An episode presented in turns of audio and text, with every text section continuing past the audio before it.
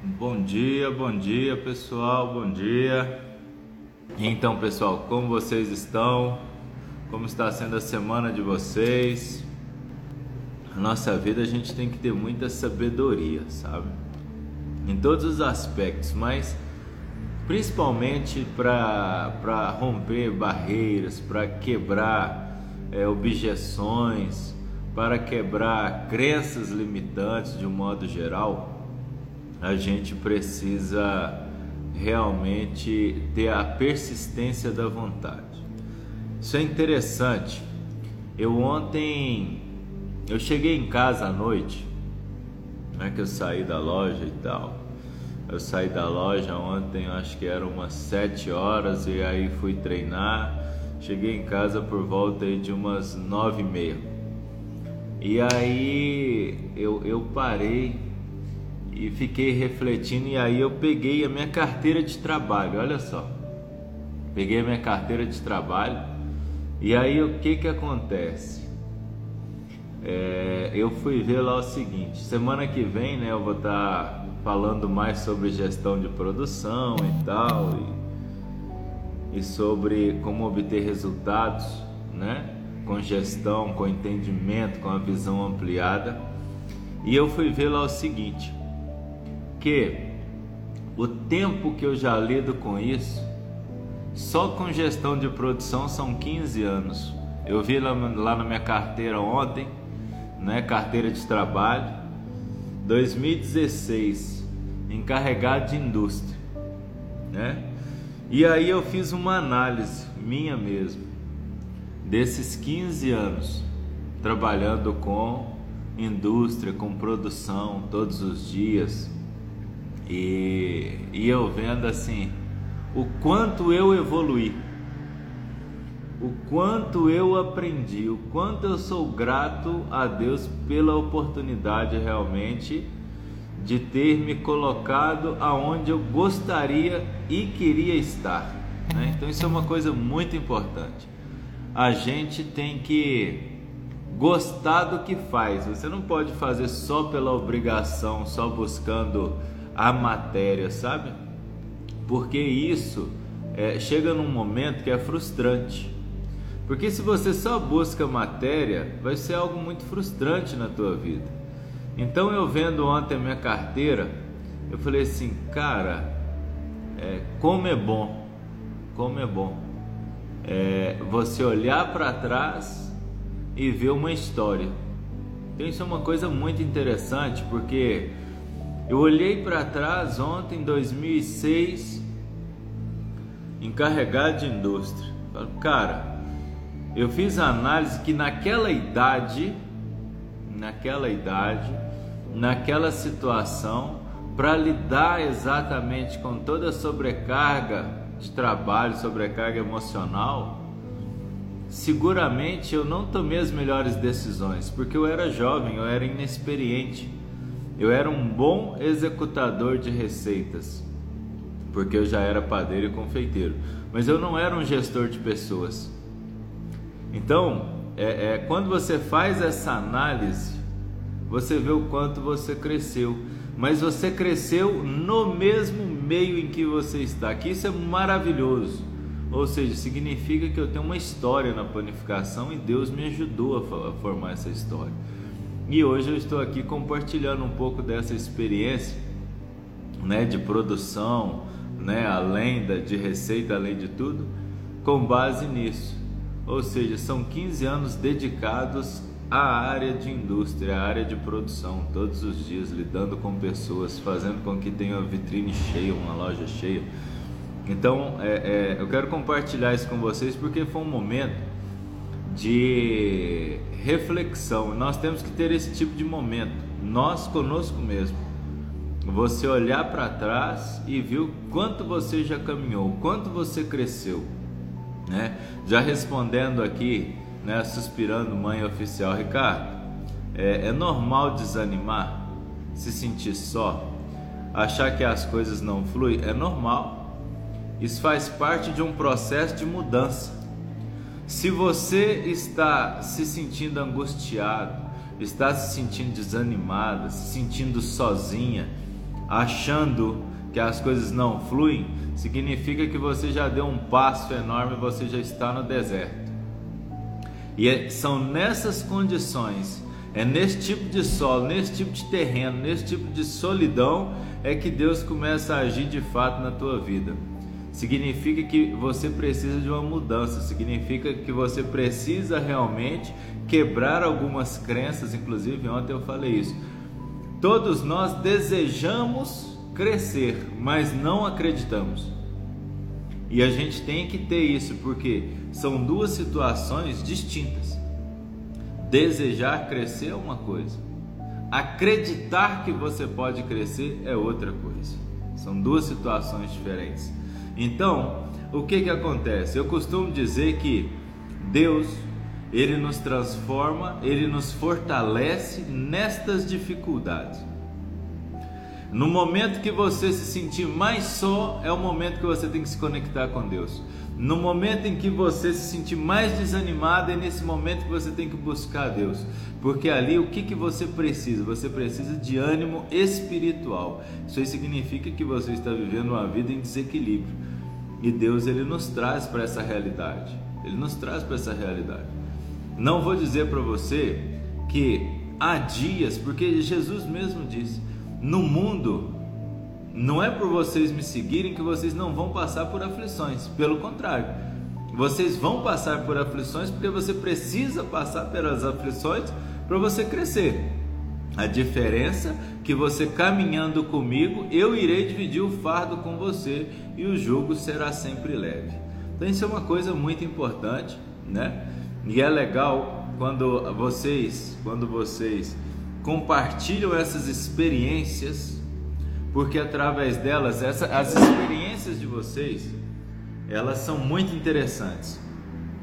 As experiências que vocês colocam aqui no Café com Empreendedores, elas vêm muito de encontro com as palavras do dia.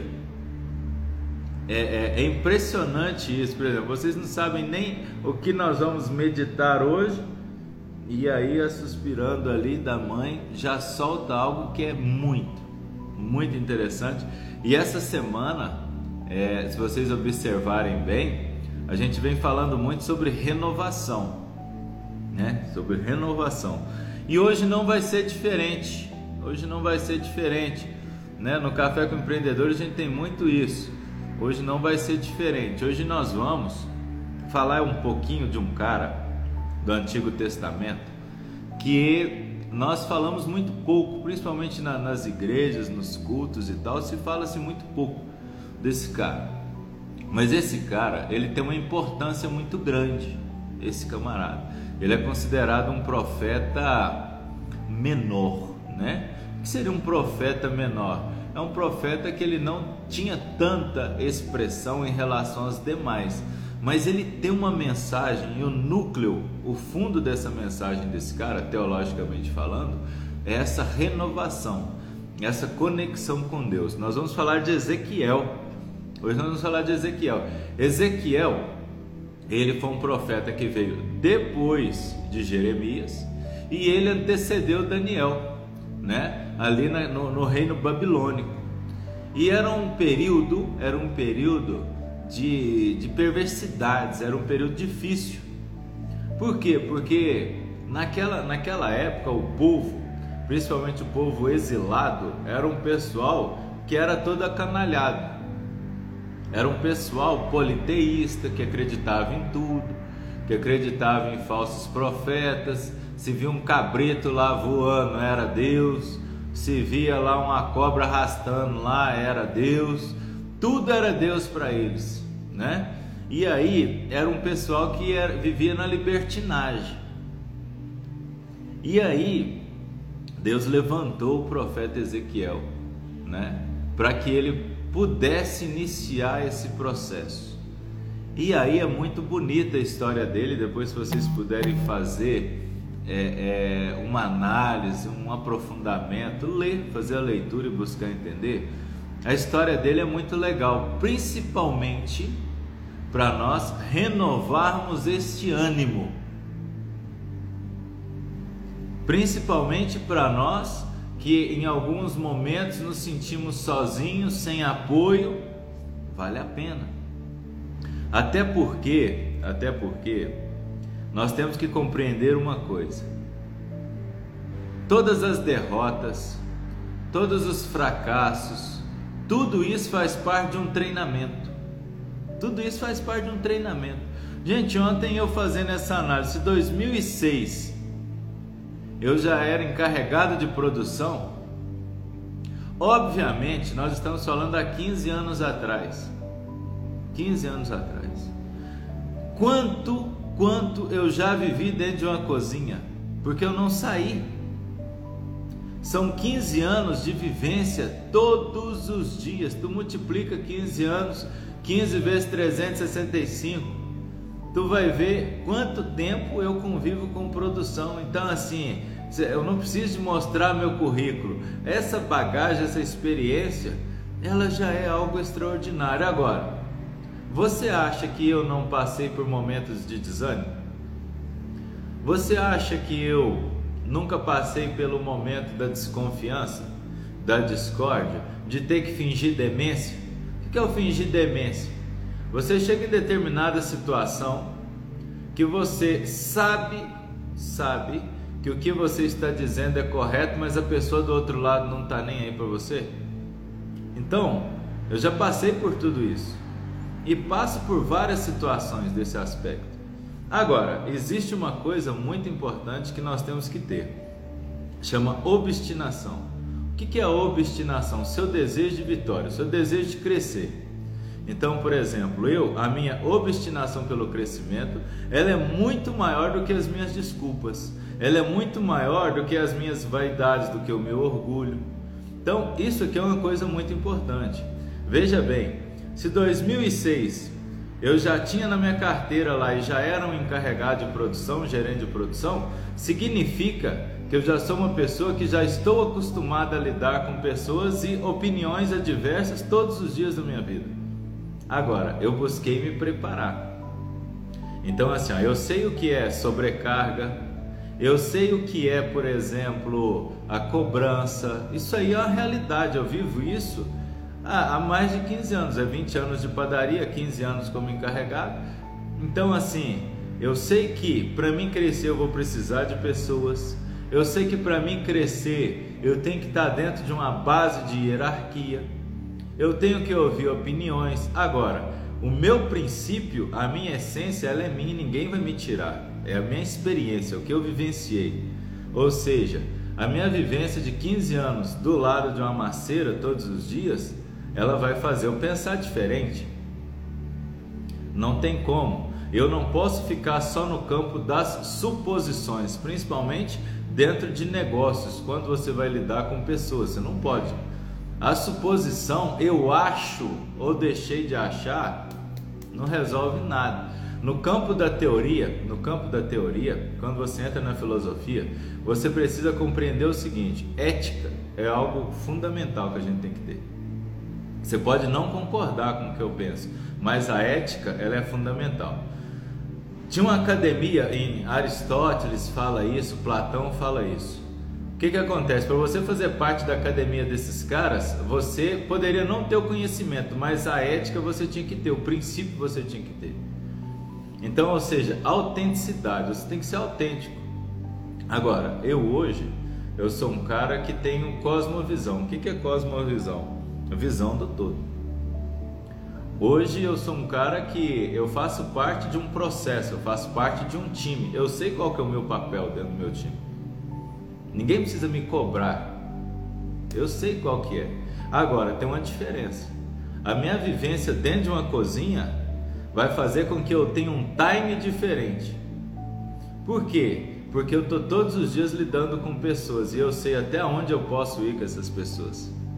Agora, para mim passar por todas essas dificuldades, para mim lidar com A, com B, com C, aí o que está aqui, o que está aqui em, Isaí, em Ezequiel 11, 19, abra a tua palavra aí que tu vai ver isso aí.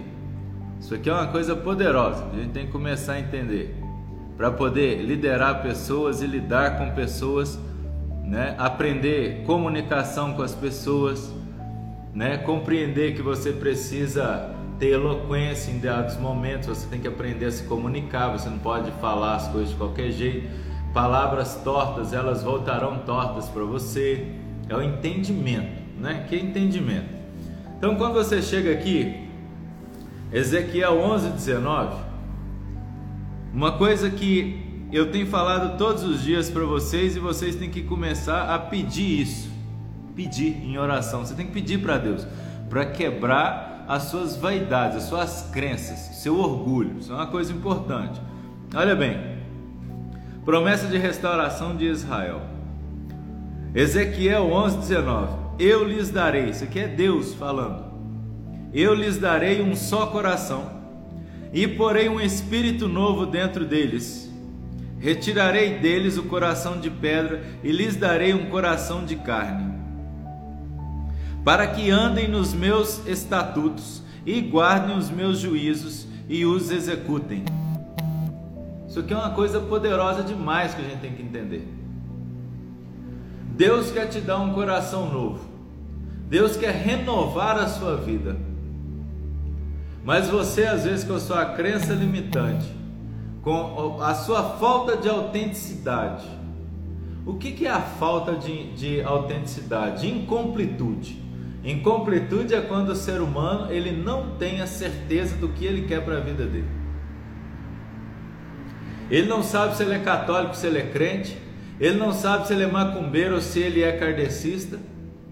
Ele não sabe se ele é um, um, um budista ou se ele é um hinduísta, ele não sabe.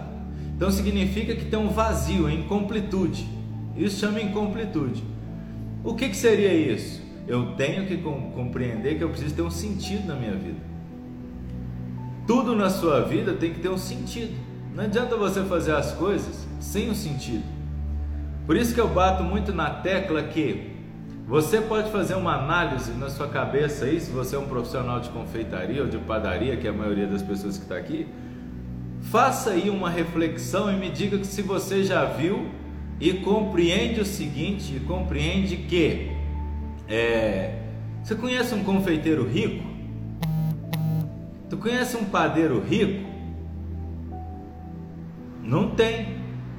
Agora, você conhece empresários no negócio de confeitaria que ficaram ricos. Um exemplo: o Cake Boss, o Bud. O Bud é um cara famoso, conhecido mundialmente. É um confeiteiro, como eu, como você, como qualquer um outro. É um confeiteiro. Mas o que, que fez o Bud ficar um cara conhecido? Não foi os doces dele. Não foi. Não foi o talento dele enquanto confeiteiro, foi o talento dele enquanto empreendedor. Porque o que deu a riqueza para ele, o que deu status para ele, não foi o talento dele aqui como confeiteiro. Porque se ele fosse somente o confeiteiro, ia ser um negócio limitado. Porque quando você é um profissional de confeitaria, você tem uma limitação salarial. Agora, ele a partir do momento que ele abriu um CNPJ, que ele colocou pessoas trabalhar com ele, e o negócio cresceu, o negócio do Bud fez com que ele, Bud, crescesse. É simples assim. Agora, a gente hoje vive num campo de ilusão que tem que se quebrar, não, não existe outro mecanismo. Ou você aprende pelo amor ou você aprende pela dor. Então, isso aqui, gente, é você compreender que tudo na nossa vida é entendimento, é conhecimento, mas a gente não quer, a gente quer ficar aqui esperando uma fórmula mágica cair no teu colo. Você com a sua vaidade, você não quer ouvir, às vezes a sua teimosia atrasa o seu crescimento. Ou seja, gente, eu lido com empresários e tudo enquanto é jeito há muitos anos. Eu já vi negócios, vocês querem ver assim, por que que, por que que hoje eu sou um cara que finge demência em determinadas horas? Porque eu aprendi que tem hora que não adianta eu ficar falando.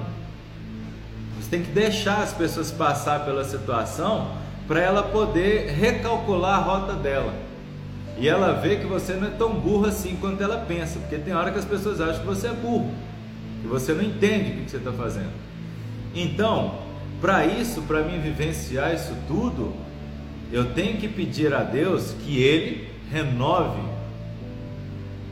o meu coração, que Ele renove o meu pensamento, que Ele renove o meu estímulo, né? Depois do desânimo são os medos. O medo ele faz parte do processo. A angústia faz parte do processo. Tudo faz parte do processo. O que, que vocês têm que entender todos os dias, e eu falo isso todos os dias no Café com Empreendedores: Deus quer te promover, mas você é responsável pela sua preparação. Aí o que eu digo? Você, você quer empreender com confeitaria, mas você está todo dia comprando receita. Você está todos os dias comprando receita. Cara, vou te dizer, na realidade, você está comprando receita para quê? Para se formar um confeiteiro? E eu te, te, provo por A mais B que você pode obter sucesso no negócio de confeitaria sem saber comer pão, apenas conhecendo o processo. Henry Ford não era o melhor engenheiro de carro, engenheiro mecânico, mas ele era o que se chama dentro da indústria, dentro de uma empresa, o CEO visionário. Ou seja, ele tinha ideia, ele detinha a ideia, e aí ele pegou e contratou pessoas para executar. E aí está Ford hoje. Agora, você hoje pode estar se perguntando assim: ah, como um padeiro pode estar me falando essas coisas? Simples. Eu sou um padeiro que compreendeu que lá atrás, lá atrás, eu não poderia aceitar o status quo. Você já ouviu falar em status quo? O que é o status quo? É o estado das coisas. Eu nunca fui um cara acomodado com o local que eu estava. Isso se chama status quo. Eu nunca fui. Eu sempre fui um cara que buscou ir além. Ou seja, eu, eu hoje trabalho com padaria, estou como empresário, mas eu não sei se eu vou morrer como empresário.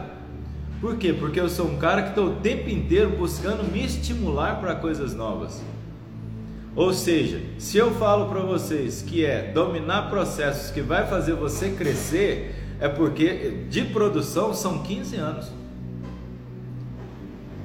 Cara, assim, ninguém precisa me falar o que é certo e o que é errado. Você pode me falar o seguinte: o que é necessário e o que é prioridade. Agora falar o que é certo e o que é errado, eu já estou careca de saber, já estou perdendo meus cabelos aqui. Então, e se eu falo para vocês isso, gente, eu já passei por uma série de situações. Esse, esse curso, esse curso que eu vou lançar semana que vem, ele tem um peso muito grande para mim, é o melhor curso que eu já fiz em toda a minha vida. E esse curso ele tem muito peso para mim porque essa ideia desse curso, ele surgiu em 2013. 2013.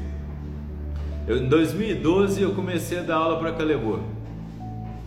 2013 eu já dava aula em Goiânia, já estava em Goiânia dando aula. E aí, certo dia eu estava na sala de aula lá no setor oeste, na Cristal Festas, e um casal. Um casal me, me procurou lá e tal, e falou: a gente tem uma empresa e queria uma visita tua.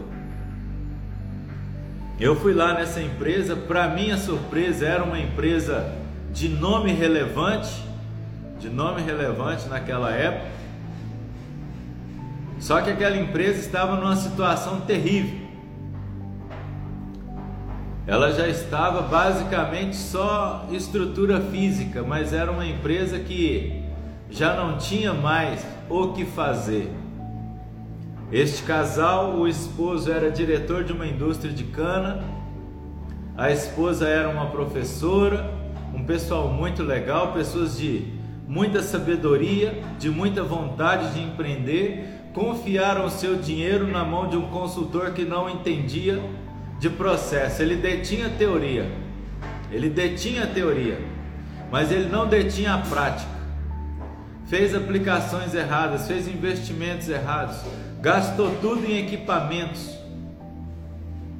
e não deixou um capital de giro. Gente, sabe o que é você chegar num local e você vê uma família que trabalhou a vida inteira para dar uma qualidade de vida para os seus filhos, investir tudo no empreendimento e tá trocar uma vida tranquila num apartamento com vista, com tudo, para morar num quartinho no fundo da produção e você não poder fazer nada, aquilo marcou muito. Aquilo ali eu entrei no carro depois com a Nayara, eu voltei para casa refletindo muito. Falei, cara, algum, algum dia eu vou ter que fazer alguma coisa para fazer essas pessoas acordarem, para compreender que você não pode adquirir nada de quem só detém o conhecimento, você tem que adquirir as coisas de quem detém a experiência. Porque o conhecimento qualquer livro vai te dar. Se você ficar ali, se você se dedicar quatro anos estudando teologia, você vai aprender aqui a Bíblia. Tu vai aprender tudo que está dentro da Bíblia. Agora, vivenciar a experiência dentro da Bíblia, não vai, não adianta. Tem pessoas que estão tá aí 50 anos, são teólogos estudando a Bíblia e não entendem a mensagem.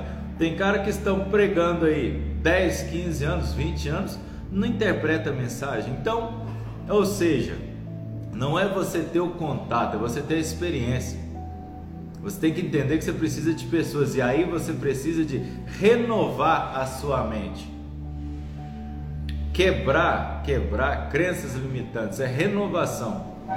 Se eu fosse um cara que 2003 que eu estava vendo lá minha minha carteira lá ontem. 2003 foi meu primeiro registro de padeiro. 245 reais. Depois foi 370 reais. Depois 470. Depois é, 750. Depois como encarregado eu ganhava 1.400 como encarregado. E aí eu já saí de encarregado para ser técnico e em 2011 eu comecei a empreender. Então tem 10 anos que eu não sei o que é ser CLT. Tem 10 anos que eu sou um cara que estou o tempo inteiro buscando me renovar. Então, para isso, o que eu preciso de ter? Eu tenho que ter o estado de nirvana, que é o estado de plenitude. Eu tenho que estar bem comigo mesmo. Eu tenho que estar seguro das minhas ideias. Eu tenho que estar aberto à evolução. E eu aprendi uma coisa, gente. Eu quero compartilhar isso com vocês de todos os dias. Hoje nós estamos falando aqui da live 93 do Café com Empreendedores. Você não vai crescer sozinho, você precisa de pessoas para fazer você crescer. Olha outra situação interessante que nós temos aqui em Ezequiel 18:31. Ezequiel, olha só outra situação, mais uma vez. Ezequiel insiste nessa ideia. Insiste nessa ideia. Olha a outra aqui, outra bomba de Ezequiel. Olha só. Ezequiel Olha só, Ezequiel 18, 31. Olha bem. Livre-se de todas as transgressões que vocês cometeram, e façam para vocês um coração novo e um espírito novo. Gente, olha só. Livre-se de todas as transgressões que vocês cometeram. Livre-se de todos os erros que vocês cometeram. Porque errar faz parte do processo. Ninguém te garante que você, dominando os processos, você não vai errar. Porque o erro faz parte do processo. O erro, o erro faz parte do processo. Permanecer no erro, aí é a desgraça. Mas você errar faz parte do processo. Eu estar tá 15 anos dentro da cozinha não significa que eu não vou errar. Significa que nesses 15 anos eu vou errar, mas eu passo a ser o que? Um solucionador de problemas, porque você já passa a ter uma experiência a mais. Você já sabe os atalhos para você até minimizar erros, mas o erro ele vai acontecer. Agora, aqui é uma coisa importante: livre-se de todas as transgressões que vocês cometeram. Transgressão eu posso colocar aqui como um erro. Ou seja, eu fiz uma escolha errada, eu fiz uma aquisição errada. Aí você fica se martirizando com isso, você fica se culpando. Você fica aí, é, é, que eu falo assim, entrando num estado de angústia, de depressão, porque isso é depressão, você chega a ser depressivo. Você adoece pelo excesso da culpa. Enquanto Ezequiel, com a sua experiência com Deus, ele diz: Larga isso de mão, meu filho. Deixa isso para trás, já passou. Sacode a poeira e ó, vou. Vambora, é para frente. Você não é caranguejo para ficar andando para trás. Tu tem que olhar para frente. Você tem que aprender com isso. Os erros fazem parte de um treinamento. Gente, eu já errei demais, mas muito na minha vida e quero evitar esses erros de vocês agora. Para isso, a primeira coisa que você tem que fazer é se libertar. E isso não é você ir numa missa de cura e libertação, num culto de quebra de maldição, num culto de não sei o que. Isso não é isso.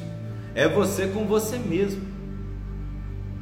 Você tem um poder da autocura. Você tem um poder. Isso aqui na Bíblia, o que, que se diz? Autoconhecimento, autodomínio, domínio das suas emoções.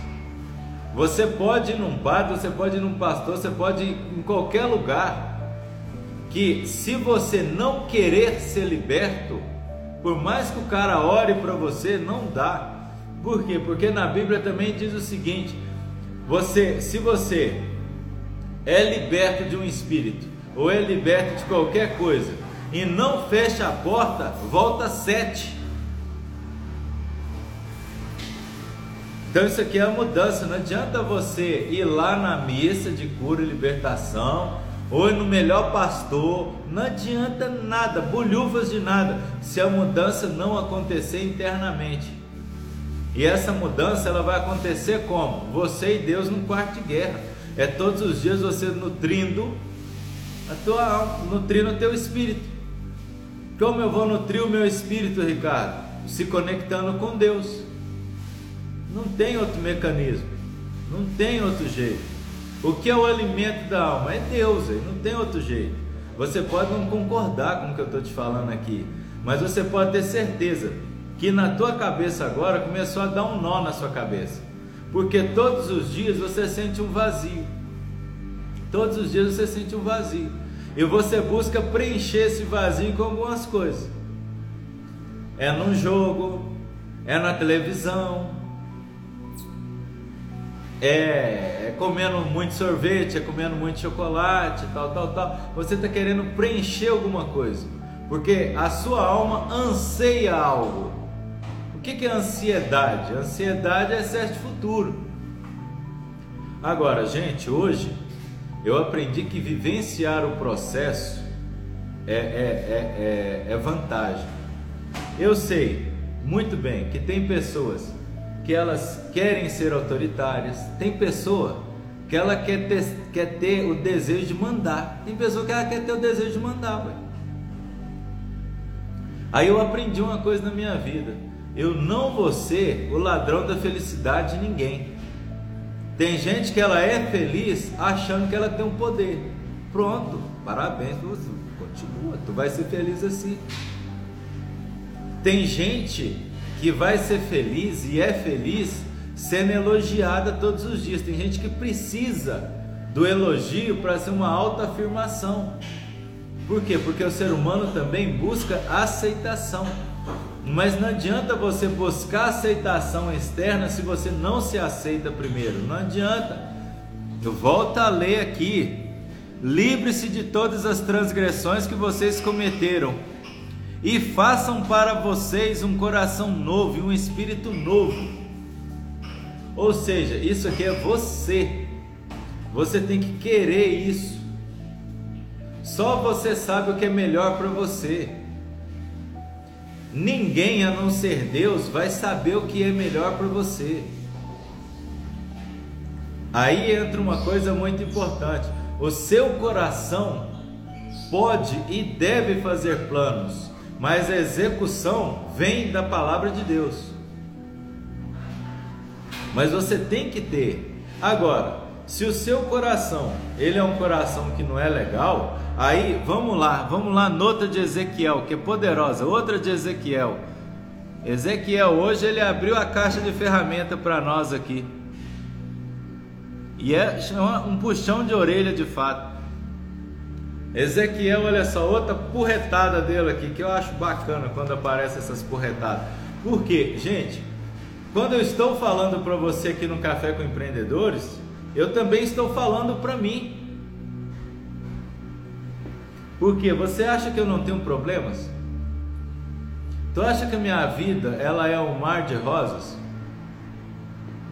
Tu acha que todos os dias está dentro de uma empresa, na situação difícil que a gente vive, tu acha que é fácil segurar esse fardo?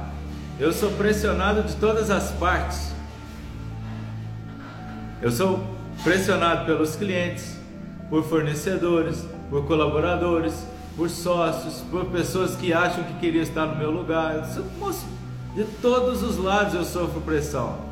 Só que eu aprendi uma coisa: que eu conectado com Deus, eu estou blindado disso tudo. Se Ele me colocou na posição que eu estou, é porque eu tenho capacidade. E como eu, desde lá de trás, eu nunca fui um cara conformado com status quo, grava isso, status quo, estado das coisas, significa que Ele me qualifica e Ele me capacita, Ele me fortalece, porque eu faço que o Salmo 123, Salmo 23 aconteça na minha vida de fato. Eu me repouso no Senhor. É diferente as coisas. Agora olha bem o que diz aqui em Ezequiel 36, 36, 26. Olha essa outra paulada aqui. Deus também, olha só. É incrível isso. Olha só. Eu lhes darei um coração novo e porei dentro de vocês um espírito novo. Tirarei de vocês o coração de pedra e lhes darei um coração de carne.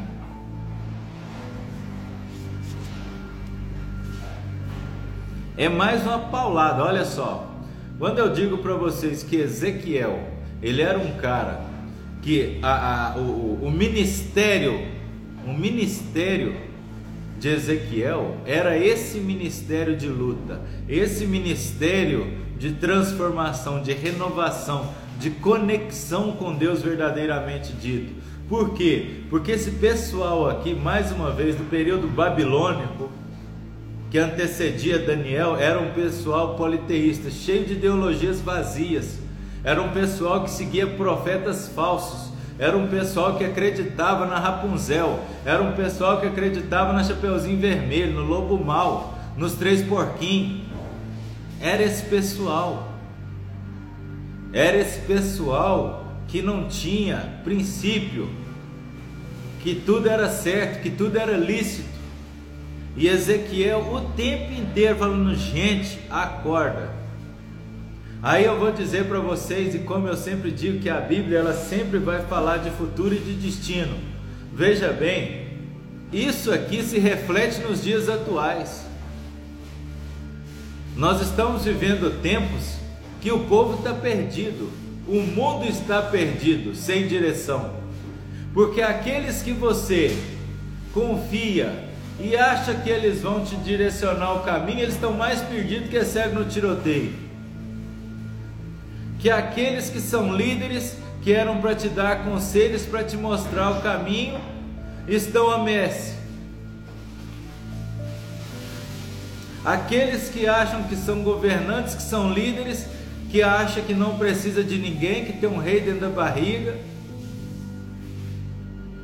Ou seja, é esse mesmo tempo. Então, significa que é neste tempo que nós temos que nos voltar para Deus.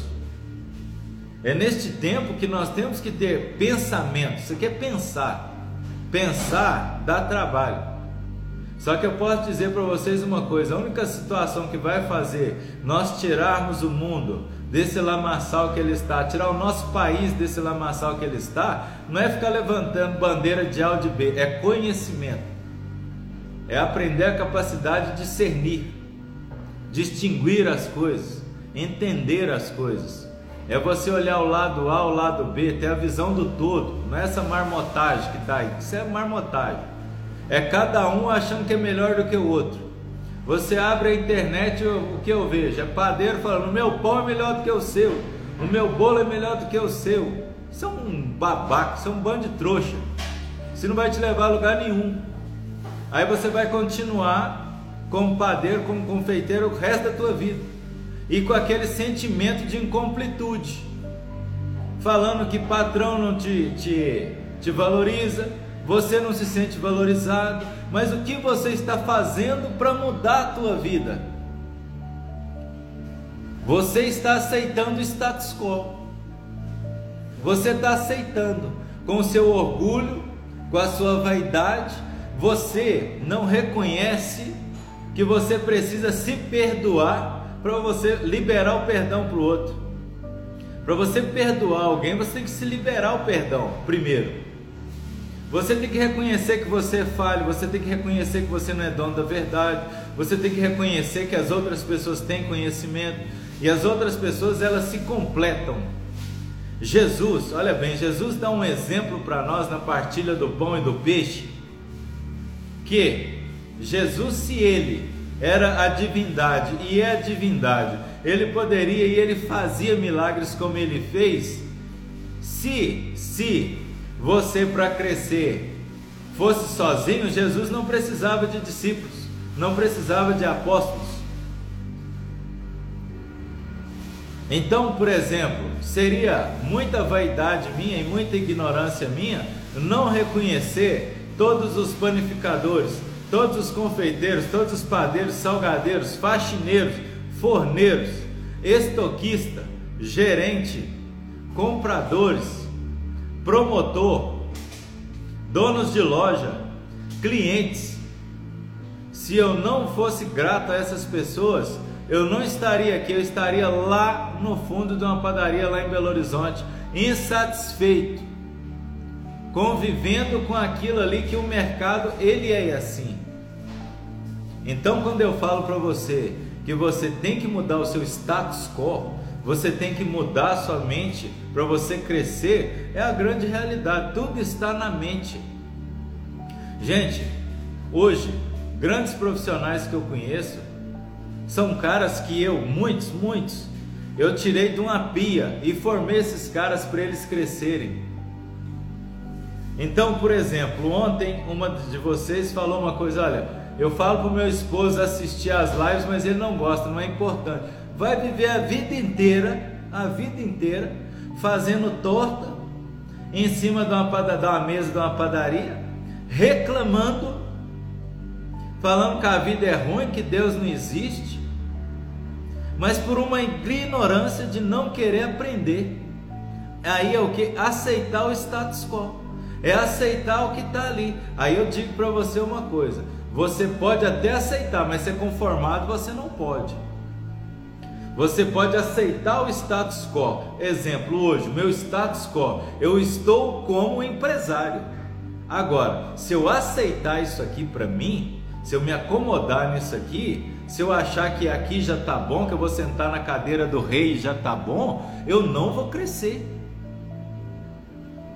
Gente, eu poderia ter ficado caladinho lá na minha loja no Guará, quietinho, era eu sozinho lá e de boa. Era meu. Agora, eu não sou um cara que aceita o meu status quo. Eu sei que eu preciso crescer. Para mim, de fato, impactar na vida das pessoas, eu tenho que crescer. Para mim crescer, eu sei que o que? Eu tenho que estar num grupo de pessoas que quer crescer. Agora, cada um tem que se completar. Aí também tem um lance importante. Agora, por exemplo, por que, que eu falei isso para vocês? Eu conheço os dois lados da moeda, gente. Eu sei o que é você ser um padeiro muito bom, um confeiteiro muito bom e ter uma limitação salarial. Sei que para você ganhar mais dentro de uma produção você tem que ser líder, porque você tem que entregar mais, você tem que trabalhar mais. Esse é o sistema do Brasil. O sistema do Brasil é assim. O sistema do Brasil não é como o sistema norte-americano, que é que você ganha por hora, por produtividade. Na Europa, na Europa, para vocês terem uma ideia, um profissional de padaria ele ganha por produtividade, ele tem um salário base dele e também ganha por produtividade. Quando você quer fazer isso no Brasil, as pessoas não querem porque elas estão acostumadas a trabalhar 8 horas por dia. Então, isso, isso é uma mentalidade que a gente tem que mudar. Então, assim, isso é o que? Status quo. Você quer mudança? Tá, o que, que você está fazendo de diferente para você ter uma mudança no seu negócio? Você está investindo em que o teu negócio? Quanto, olhe bem, Quantas apostilas de confeitaria, de doce, de bolo, de pão você tem? Mas de gestão, o que, que você tem? De é, relacionamento interpessoal, o que, que você tem? De compras, o que, que você tem? De quantas palestras você já assistiu sobre é, gestão de pessoas? Eu tava, eu abri esses dias para trás o meu HD e aí eu vi lá uma palestra que eu assisti com Daniel Godrin em 2004 sobre gestão de pessoas. Observe bem que na minha vida profissional o tempo inteiro eu fui me moldando para lidar com pessoas, eu fui me moldando para liderar pessoas. Gente, eu posso ser um confeiteiro muito bom, posso ser um padeiro muito bom, posso ser um chocolateiro muito bom, mas eu compreendo bem que ser só apenas bom não é o suficiente. Que eu posso ser um melhor naquilo que eu achar que eu sou, mas sempre vai ter um padeiro, sempre vai ter um confeiteiro melhor do que eu. Sempre vai ter alguém melhor do que eu. Como empresário não é diferente. Agora eu aprendi que se você estiver no meio certo, se você estiver na sintonia correta, com as pessoas corretas, com os mentores corretos, você vai crescer. Agora, eu tenho que querer essa busca. Por isso que eu estou te falando para vocês que esse material que eu vou lançar semana que vem é para você mergulhar nele sem pensar, é para você não pensar. Esse é um material que você tem que ter, porque não tem nada no Brasil parecido com isso. Não tem. É, é tudo que eu vivi em vivo, eu estou colocando lá. E falo para vocês assim: aquilo vai funcionar se você colocar tudo que está ali naquele mesmo pacote, você colocar em prática. Porque na verdade é uma cultura que está ali dentro, é um pensamento que está ali dentro, não é somente a teoria. Eu peguei aquilo de pessoas, eu fiz parte de processos. Gente, essa padaria que eu fui encarregado lá em Belo Horizonte em 2006, ela era do Sotoninho. Sotoninho era um cara que tinha 27 padarias lá em Belo Horizonte. Ele era sócio de 27, mas uma era xodó do seu Toninho. Já uma padaria Nossa Senhora de Fátima, Santa Rita de Cássia, minto, Santa Rita de Cássia, fica lá no bairro Amazonas, lá em Contagem. Essa era a menina dos olhos de ouro dele, a menina dele ali. E eu era gerente dessa produção. Meu primeiro treinamento sobre gestão de produção, eu era gerente de produção dessa loja. Era uma loja de bairro, uma loja que final de semana vendia muito. Era uma loja que eu, por exemplo, para dominar aqueles caras mais velhos, eu tinha que ter diálogo com esses caras, eu tinha que ganhar esses caras.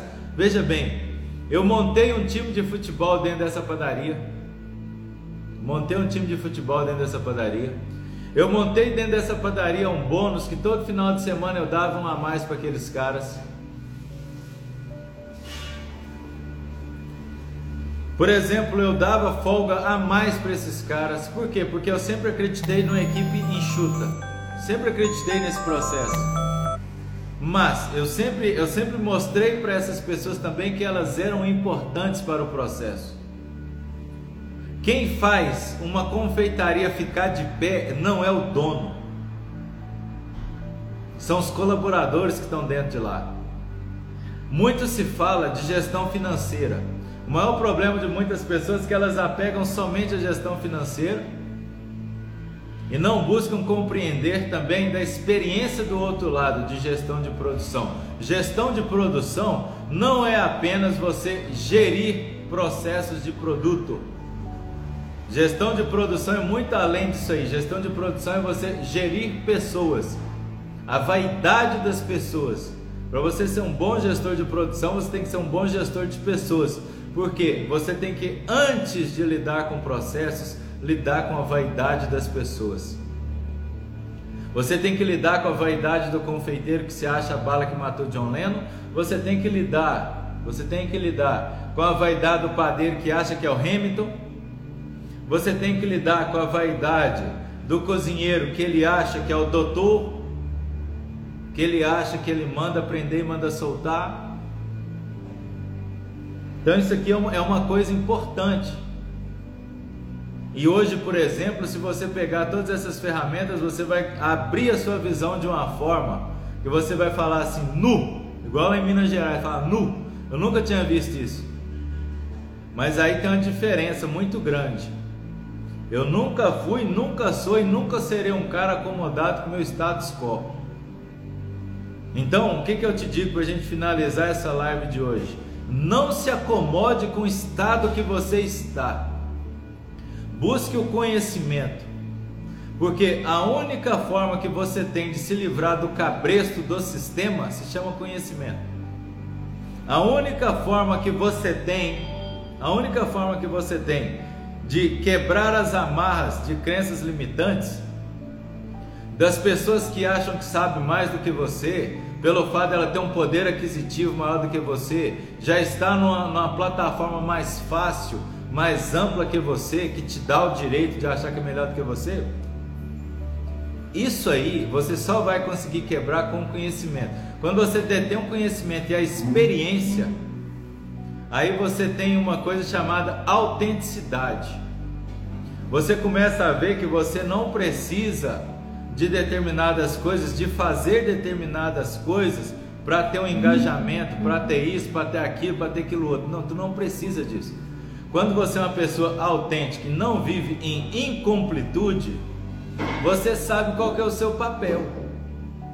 Agora, o que eu quero que você compreenda, se você quer ser um empreendedor, que é o que vocês querem, e quer entender do negócio de confeitaria, você não pode ficar de fora do que eu estou disposto a compartilhar com você. E assim, você adquiriu, vou adquirir, Ricardo, adquira, mas estude, saia da status quo. Eu sou um cara de uma cidade chamada Bom Sucesso sul de Minas Gerais, cidade de 20 mil habitantes. Lá, vivenciei preconceito, vivenciei lá o filho da, da cozinheira, o entregador de jornal, o vendedor de laranja, tudo isso aí. Aí o que que acontece? Esse mesmo cara, esse mesmo cara já passou por depressão, já passou pelo mundo das trevas, que é a pior situação, pior é, é que eu falo assim: é a pior coisa que você tem na sua vida é você passar tanto tempo longe de Deus, é você realmente achar que você não precisa de Deus. Então eu falo assim: a minha, a minha maior, a minha maior, eu falo assim, a minha maior, como é que eu posso colocar? A minha maior necessidade que eu passei por muitos anos na minha vida foi a necessidade de Deus, foi a ausência de Deus. Então eu já buscava Deus muito tempo. Mas assim, eu digo hoje que nós temos três etapas com Deus. A primeira é quando você conhece Deus através do lado cultural. Seu pai, tua mãe, tua família católica ou é protestante, você conhece Deus ali. Depois, quando você se afasta de Deus, todo mundo vai passar por um período que vai se afastar de Deus. É o período que eu digo que é o filho pródigo. Agora, quando você reencontra com Deus, já com toda a experiência de mundo, aí eu vou te dizer um negócio que aí é transformador. Por quê? Porque você vai voltar para Deus de forma verdadeira e você vai entender que você precisa dele para você crescer. Então, a minha maior abstinência foi de Deus. Então, saí da minha cidade, fui auxiliar de pedreiro em São Paulo, era folguista no final de semana. Então, já fui, por exemplo, é, é, já bati, vocês não têm essa noção, mas por exemplo, eu voltei para BH, voltei para BH, eu passei uma semana em Belo Horizonte, vocês têm uma ideia? Eu saí de São Paulo, fui para BH por uma situação, deu ruim. Eu deixei minhas coisas lá em BH, na rodoviária de Belo Horizonte, no guarda-volume de Belo Horizonte, duas malas. Deixei lá em BH, peguei minha carteira e fui bater perna uma semana atrás de emprego em Belo Horizonte e dormia na rodoviária de BH. Uma semana. Tem coisas que assim, Eu não gosto nem de ficar contando, porque às vezes as pessoas não vão interpretar isso da forma correta e vão achar que é vitimismo, mas e aí o que que acontece? Nessa uma semana eu corri ali porque eu também economizava o meu dinheiro para não minguar, ia para um lado, para o outro ali, tinha um Sims vagabundo no bolso, que era um telefone que só recebia MSS, aquela coisa toda. E aí o que que acontece? Eu não me, não me esqueço disso. Que um dia eu saí da rodoviária, eu tomei um lanche de manhã na rodoviária de Belo Horizonte. Quem conhece a rodoviária de Belo Horizonte sabe que ela tem dois andares ali, tem um térreo e tem um andar sobreposto. Eu deixava minhas coisas, banhava ali na rodoviária. Um dia eu saí de manhã às seis e meia da manhã no rumo do Padre Eustáquio, vá. E aí entrei na Avenida Padre Eustáquio, Passei ali, tinha uma padaria chamada Aqui Pombão, bati lá na porta, olha, eu sou padeiro, queria uma oportunidade, aqui não tem. Saí de lá, passei na outra, era Pães e Delícias, na esquina, pão, pão, e, pão e tal, Pães e Delícias, já na esquina da Pará de Minas, não arrumei nada. Tinha o EPA do outro lado, supermercado EPA, não arrumei nada. Aí tinha uma padariazinha pequenininha, do lado de uma drogaria chamada Pão na Cesta. Pão na Cesta. Cheguei lá nessa padaria lá, da dona Sandra. Tinha uma gerente lá chamada dona Etelvina. Beleza. Cheguei lá, olha, eu sou padeiro e tal. A dona Sandra virou para mim assim: Ah, meu filho, aqui a gente tem uma vaga de auxiliar de padeiro. Pronto, eu pego. Posso fazer o teste agora? Fui lá fazer o teste. No meu teste eles colocaram lá o Ademir. Não esqueça isso, o Ademir colocou lá um saco de farinha. Um saco de farinha lá. E falou assim: meu filho, destrói isso aí para me ver o que, que você sabe fazer. Tá aí o Ricardo com a oportunidade que eu tinha na vida nas mãos. Eu trabalhei igual um cavalo aquele dia. E olha que eu já tinha dado um tiro de manhã, que eu fui andando, né? Já tinha dado um tiro.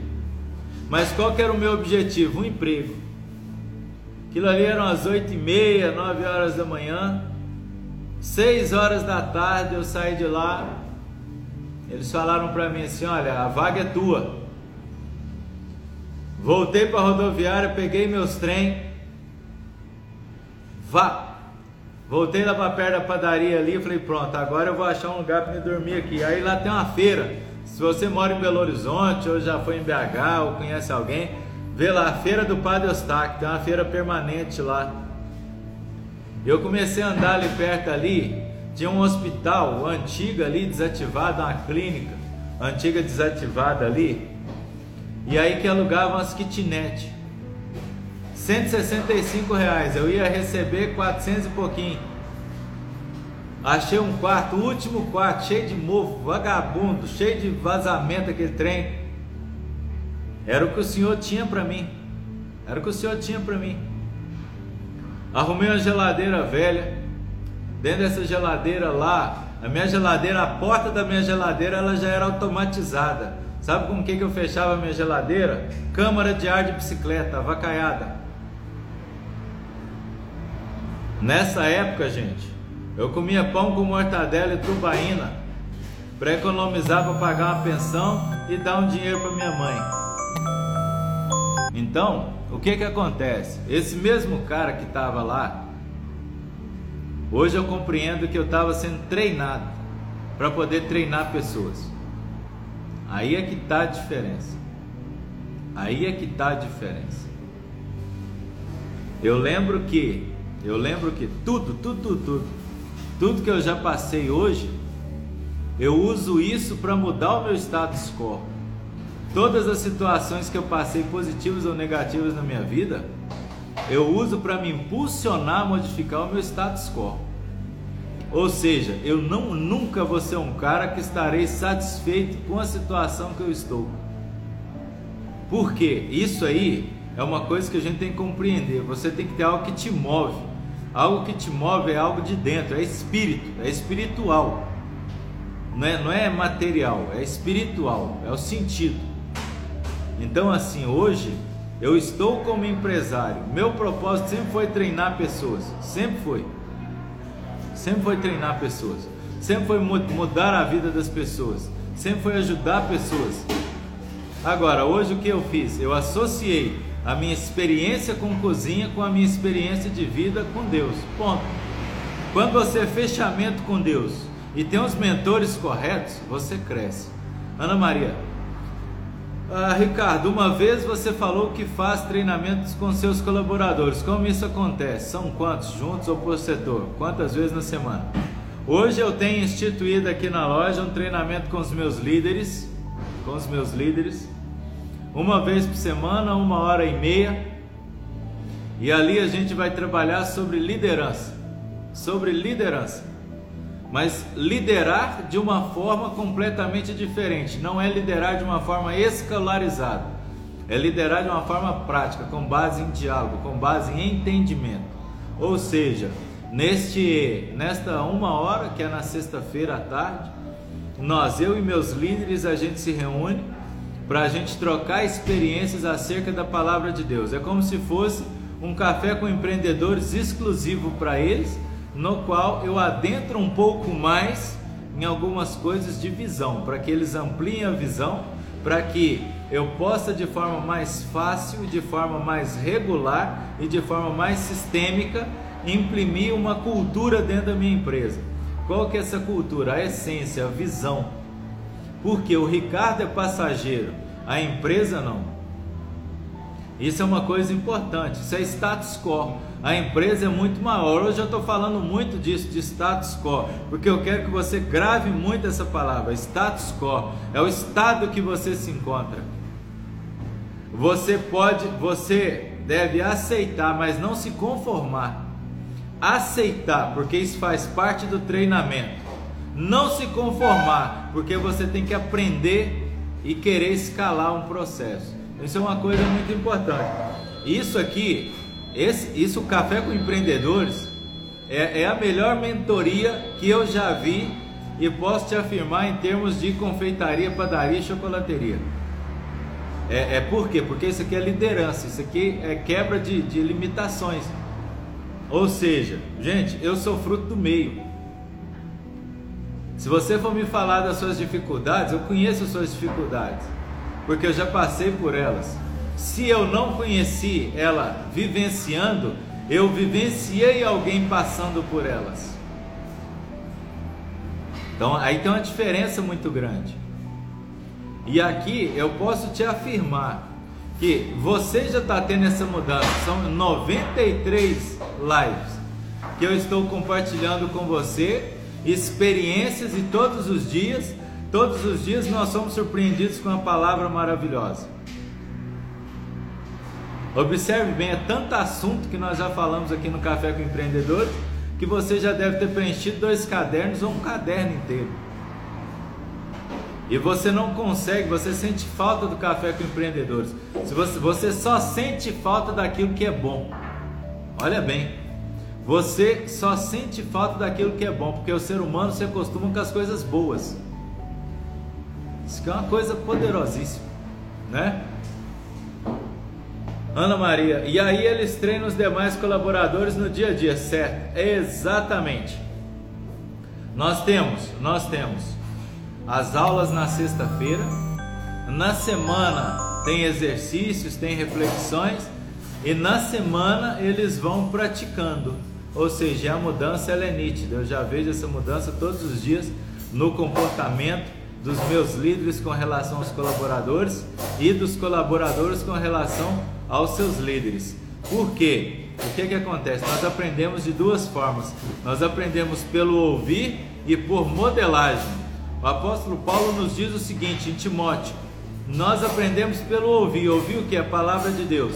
E nós devemos ser imitadores de Cristo. Então, por isso eu te digo: nós aprendemos de duas formas: por ouvir a palavra e por modelagem. Valeu? Abraço grande e até amanhã.